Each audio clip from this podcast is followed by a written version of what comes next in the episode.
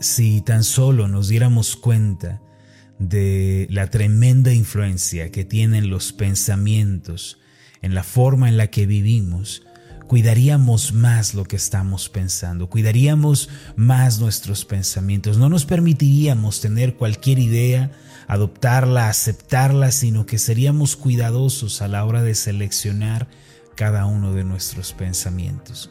De la misma manera que una locomotora tira del vagón de pasajeros, así también es la vida en relación a nuestros pensamientos. Es la mente lo que tira de nuestra vida, eh, nuestra vida se encamina en la misma dirección en la que avanzan nuestros pensamientos. Uno de los pensamientos que debemos erradicar de nuestro corazón, que debemos quitar y rechazar absolutamente, es el pensamiento del abandono y la soledad. Permítame explicar a qué me refiero con abandono y soledad. A menudo cuando enfrentamos un desafío o nos viene un problema, una situación que no podemos resolver fácilmente, uno de los primeros pensamientos que saltan a nuestra mente es el abandono y la soledad. Esta clase de pensamientos nos sugieren estás solo, estás desamparado, no tienes ayuda, no tienes nadie a quien ir, estás por tu cuenta. Y si nosotros abrigamos este pensamiento en nuestro corazón y le permitimos anidarse dentro de nosotros, es muy probable que caigamos en la desesperación y en la amargura. Por eso es tan importante que esta clase de pensamientos los erradiquemos de nuestro corazón y de nuestra mente. Es tan importante que el día de hoy nos armemos con un nuevo pensamiento eh, proveniente de la palabra de Dios en el cual nosotros podamos estar firmes, un pensamiento en donde Dios nos reitera que Él está con nosotros.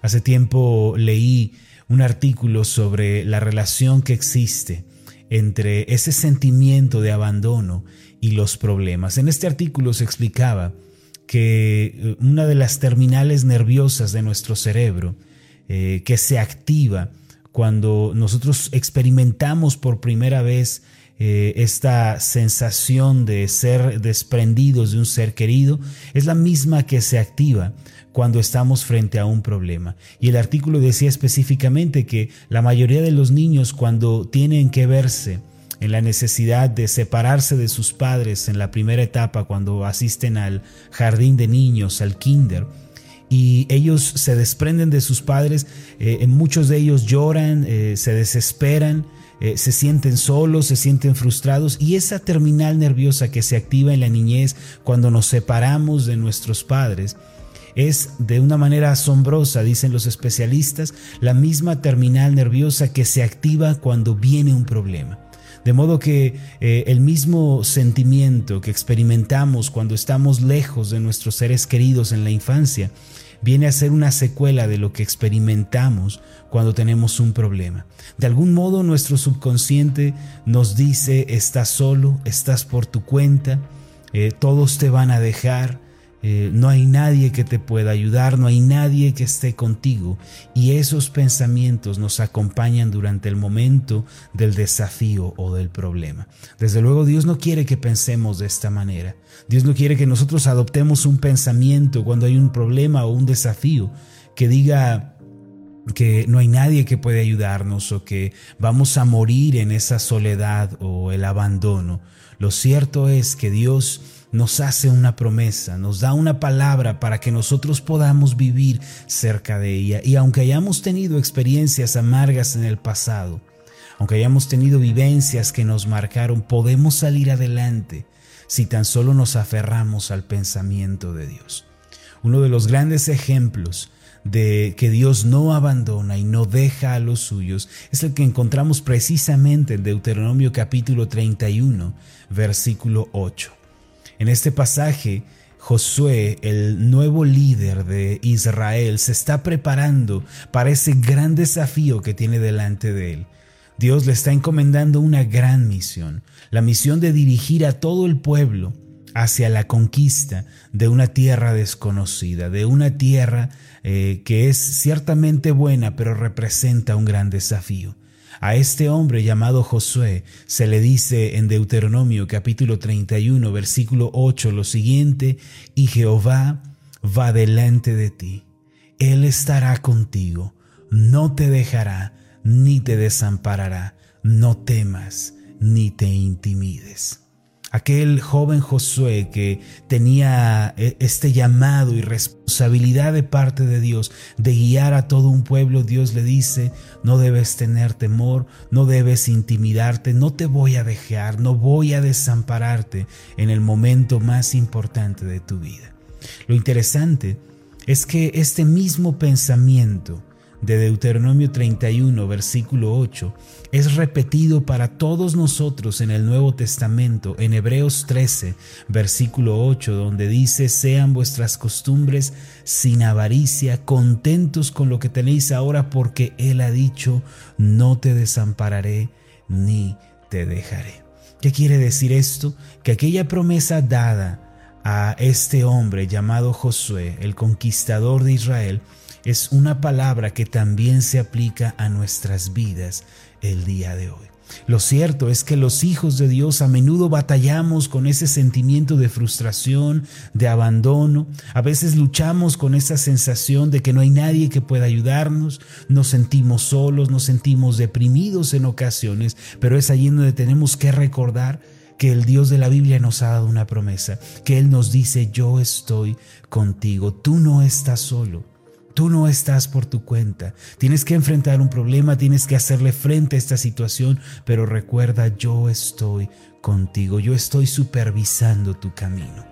En el Salmo capítulo 13, en el versículo 1, encontramos que ciertamente eh, el pueblo de Dios a veces puede experimentar esa sensación de abandono, sin embargo no debe vivir en ella. Este pasaje dice de la siguiente manera, el salmista declara, ¿hasta cuándo, Jehová? ¿Me olvidarás para siempre? ¿Hasta cuándo esconderás tu rostro de mí?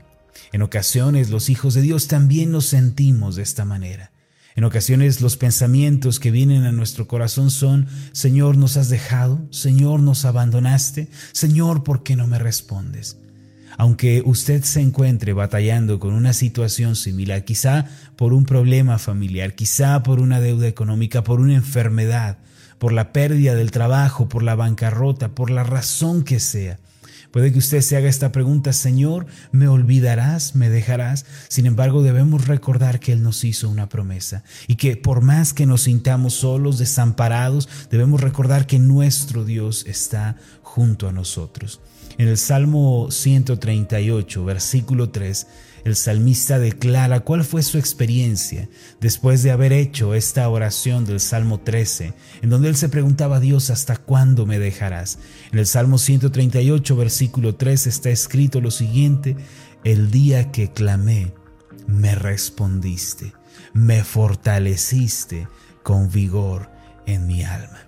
Esto implica, hermanos, que aunque tengamos que atravesar un momento difícil, un momento de aflicción, de desesperación, podemos estar seguros de que nuestro Dios no nos dejará, sino que en el día en que clamamos, el día en que nos acercamos a Él, Él nos fortalece con vigor en nuestra alma, Él nos da una respuesta. Uno de los aspectos más importantes cuando vienen este tipo de sentimientos a nuestra vida es que nosotros doblemos nuestras rodillas, como dice el Salmo 138, verso 3, el día que clamé. Cuando venga esa sensación de abandono, de soledad, esa sensación de estar desamparados es momento de doblar nuestras rodillas, de hacer un alto en nuestra vida y de buscar el rostro de Dios. Recuerden que Dios siempre responde la oración y Él nos da esa fuerza y ánimo que necesitamos. Es cierto que pudimos haber tenido experiencias en las cuales nos sentimos abandonados o dejados, pero la promesa de Dios prevalece a pesar de todas esas experiencias. El Salmo 27, versículo 10, declara algo de suma importancia para todos nosotros. El pasaje dice así, aunque mi padre y mi madre me dejaran, con todo Jehová me recogerá. Esto significa, hermanos, que aunque el mundo nos deje, que aunque las personas en las que confiábamos nos den la espalda, no importa, dice la escritura, con todo el Señor me recogerá, con todo el Señor estará conmigo, el Señor no me dejará, no me soltará de su mano. Y esto es comprensible en la vida de los cristianos, que Dios no nos vaya a dejar, que Dios no nos vaya a abandonar, es lo más comprensible. ¿Por qué? Porque Él nos ha comprado con la sangre de su Hijo. Nosotros ciertamente en otro tiempo estábamos lejos de Dios, no contábamos con la gracia, con el favor, con el amor, con la misericordia, pero eso cambió por medio de Cristo. Eso cambió en la cruz del Calvario para los que creemos. Dice Efesios capítulo 2, versículo 13, pero ahora en Cristo Jesús, vosotros que en otro tiempo estabais lejos, habéis sido hechos cercanos por la sangre de Cristo. Hermano, tú estás cerca de Dios, no por tus esfuerzos o tus méritos, sino por la sangre de Cristo que se derramó en la cruz del Calvario. Si tú crees en Jesucristo como Señor y Salvador, puedes tener la certeza de que no serás dejado ni desamparado. Es cierto, en otro tiempo estábamos lejos, pero ahora estamos cerca de Dios y en esa cercanía contamos con su favor para nuestra vida. Contamos con su ayuda, con el socorro de Dios en cada situación. No te tienes que desesperar. No tienes que pensar que todo está perdido. ¿Por qué? Porque Dios nos está ayudando. Él está con nosotros. Recuerda las palabras que se le dijeron a Josué en el momento más determinante de su vida. Jehová va delante de ti. Él estará contigo. No te dejará ni te desamparará. No temas ni te intimides. Este, mis amados, es el pensamiento que debemos sembrar en nuestro corazón.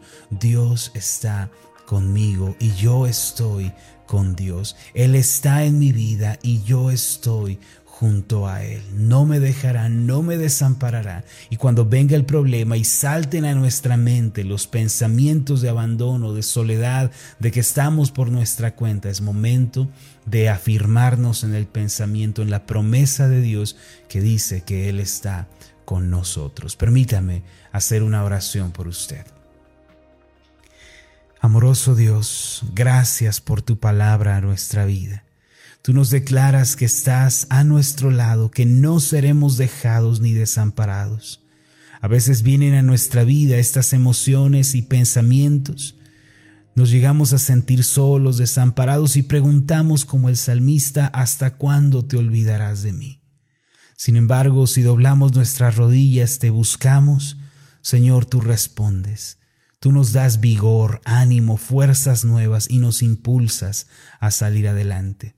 Gracias Padre, porque a través de Jesucristo nos has acercado a ti. Es cierto que en otro tiempo estábamos lejos, desprendidos de tu gloria, separados de tu misericordia, pero hoy estamos delante de ti. Hemos sido acercados por la sangre de Cristo y nadie nos quitará esta bendición. Gracias te damos, Padre, en el nombre de Jesús. Amén y amén. Hola, ¿qué tal? Mi nombre es Marlon Corona, soy el pastor de la iglesia Ascender en la ciudad de Zapopan, Jalisco, en México. Le agradezco mucho por haberme seguido con esta meditación. Mi oración siempre es que usted sea prosperado en todas las cosas y goce de una buena salud, así como prospera en su alma. Lo invito a que ore por las meditaciones Ascender y le pregunte a Dios cómo puede usted ser de bendición para este ministerio.